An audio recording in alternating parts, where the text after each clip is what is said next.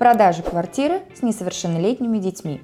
Главное правило. Право собственности на объекты недвижимости подразумевает собой владение, пользование и распоряжение данной собственностью. И самое главное, отличие собственника несовершеннолетнего от собственника совершеннолетнего – это отсутствие права на распоряжение, принадлежащей ему собственностью. Так как же быть, если собственником является несовершеннолетний, а продать квартиру необходимо? На этот и другие вопросы мы ответим в нашем сегодняшнем видео. А в конце разберем вопросы, которые вы задавали под другими нашими видео по этой теме. Оставайтесь с нами. Для начала стоит отметить, что несовершеннолетние граждане подразделяются на две категории. Малолетние, то есть лица, не достигшие 14 лет, и лица в возрасте от 14 до 18 лет. Различие между этими двумя категориями заключается в их дееспособности, то есть способности распоряжаться своими правами и нести определенные обязанности. Так, статья 28 Гражданского кодекса гласит, что за несовершеннолетних, не достигших 14 лет малолетних, сделки по отчуждению недвижимого имущества имущество вправе совершать от их имени только их родители, усыновители или опекуны, Иными словами, их законные представители. И казалось бы, все легко и просто. Ребенок не может сам, но за него принадлежащую ему квартиру могут продать его родители. Но все не так просто, как кажется. Одного волеизъявления родителей будет крайне недостаточно, поскольку законные представители не вправе совершать и не вправе давать согласие на совершение сделок по отчуждению недвижимого имущества ребенка без предварительного разрешения органа опеки и попечительства. И тут встает вопрос – как же получить такое разрешение и для чего оно нужно? Нужно оно, потому что не всегда на практике законные представители действуют в интересах несовершеннолетних детей, не ущемляя их в правах. Органы опеки и попечительства, проверяя законность сделки по отчуждению недвижимости, устанавливают, соответствует ли эта сделка интересам несовершеннолетнего, не ущемляет ли его имущественные права или законные интересы. При этом закон не устанавливает конкретных обстоятельств, при которых орган опеки и попечительства вправе отказать в выдаче разрешения на совершение сделки. На практике органы опеки и попечительства могут дать разрешение на совершение сделки при соблюдении определенных условий. Например, при приобретении в собственность ребенка иного жилья, либо доли в праве общей собственности на жилье, которое должно быть равноценным тому, который принадлежал ему ранее, то есть не меньшим по площади и стоимости, чем отчуждаемое. Реже органы опеки и попечительства дают разрешение на совершение сделки при условии перечисления денежных средств от продажи квартиры или доли в квартире – принадлежащую ребенку, на счет ребенка в банке. Вне зависимости от того, зарегистрирован ли несовершеннолетний в продаваемой квартире или нет, процедура продажи будет одинаковой. Чтобы продать квартиру, оформленную на ребенка, в том числе если ребенку принадлежит доля в продаваемой квартире, рекомендуем придерживаться следующего алгоритма. Шаг первый. Обратитесь в орган опеки и попечительства за предварительным разрешением на совершение сделки. За получением предварительного разрешения на совершение сделки следует обращаться в орган опеки и попечительства по месту жительства ребенка. Перечень документов, необходимых для получения предварительного разрешения органа опеки и попечительства законодательством субъекта не всегда установлен, поэтому рекомендуем уточнить его непосредственно в органе опеки и попечительства. Срок, в течение которого орган опеки и попечительства должен в письменном виде выдавать заявителю предварительное разрешение или отказ в его выдаче – 15 дней с даты подачи заявления о предоставлении такого разрешения. При этом отказ должен быть мотивирован. Его можно оспорить в судебном порядке. Часть 3 статьи 21 закона. Шаг номер два. При наличии предварительного разрешения на совершение сделки заключите договор купли-продажи квартиры. Договор купли-продажи квартиры заключается сторонами письменной форме и подлежит нотариальному удостоверению с уплатой государственной пошлины, размер которой зависит от стоимости имущества. Он должен содержать данные, необходимые для однозначного установления квартиры, адрес и фактическую площадь, а также ее стоимость. Если несовершеннолетний на момент продажи квартиры зарегистрирован в ней по месту жительства, в договоре купли-продажи можно предусмотреть сроки снятия его с регистрационного учета. С 1 февраля 2019 года после удостоверения договора купли-продажи нотариус обязан направить в Росреестр заявление о государственной регистрации прав и прилагаемые к нему документы, если стороны сделки не возражают против подачи такого заявления нотариусу. Если договор заключен до 1 февраля 2019 года, а также если вы возражаете против подачи заявления о регистрации прав нотариусом, то подать документы на регистрацию перехода права собственности вы можете самостоятельно. Шаг 3. Подготовьте документы для регистрации перехода права собственности. Для государственной регистрации перехода права собственности на квартиру потребуется в частности, следующие документы. Первое. Заявление о государственной регистрации перехода права собственности. Заполняется непосредственно перед подачей документов. Второе.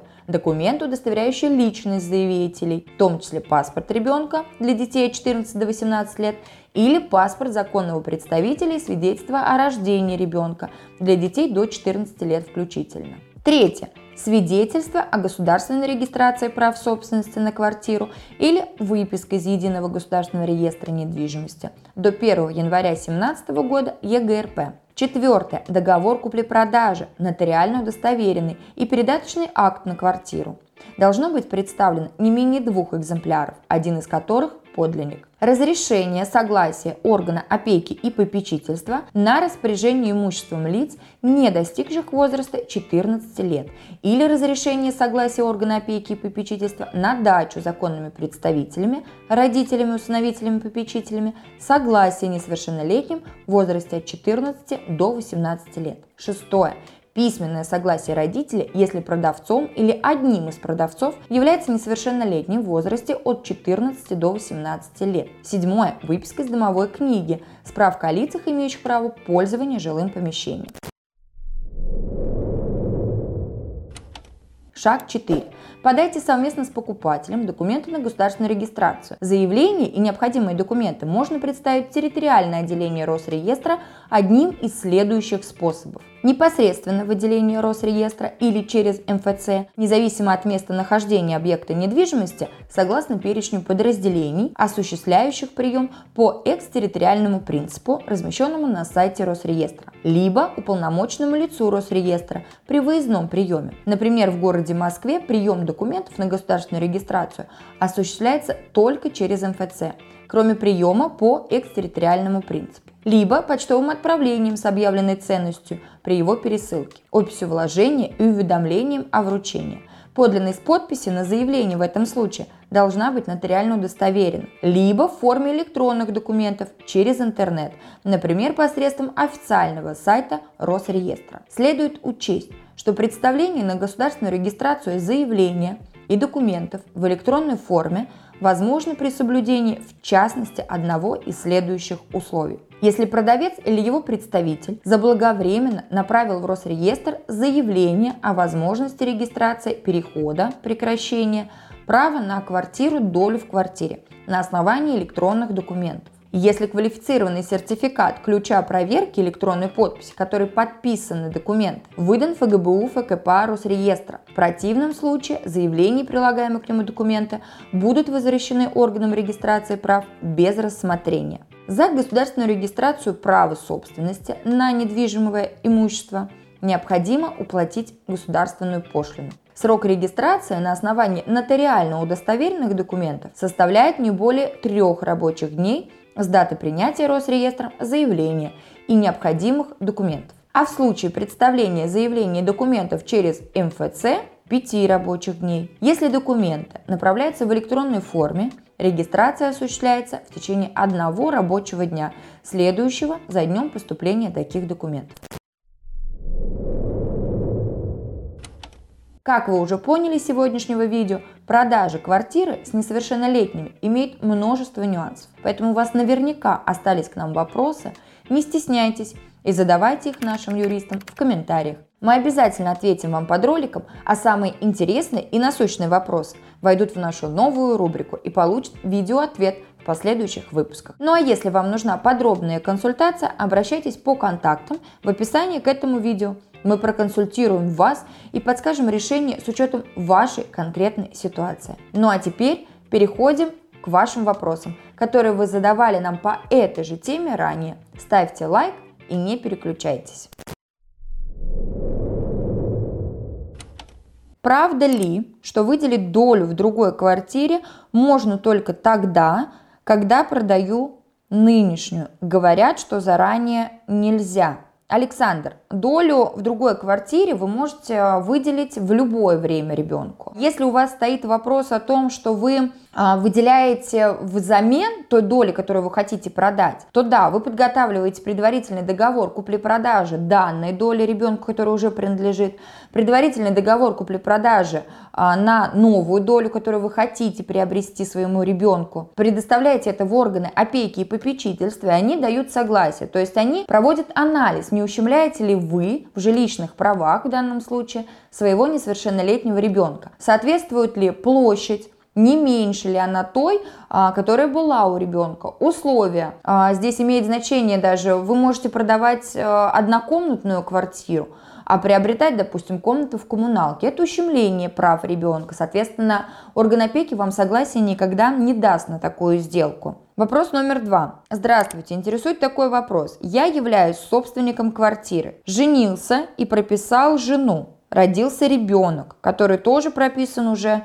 в моей квартире. В случае развода, как я смогу продать квартиру с минимальными потерями для себя? Если вы являетесь а, единственным собственником а, данного жилого помещения, квартиры в частности, то те лица, которые зарегистрированы в этой квартире, но не являются собственниками, они не имеют права владения и распоряжения данным объектом недвижимости. Поэтому в случае развода данная квартира, она не будет являться совместно нажитым имуществом, не будет подлежать разделу. Что касается снятия с регистрационного учета вашей бывшей на тот момент уже, допустим, супруги и ребенка, то здесь они должны будут обратиться в органы УФМС, соответственно, написать заявление о снятии с регистрационного учета.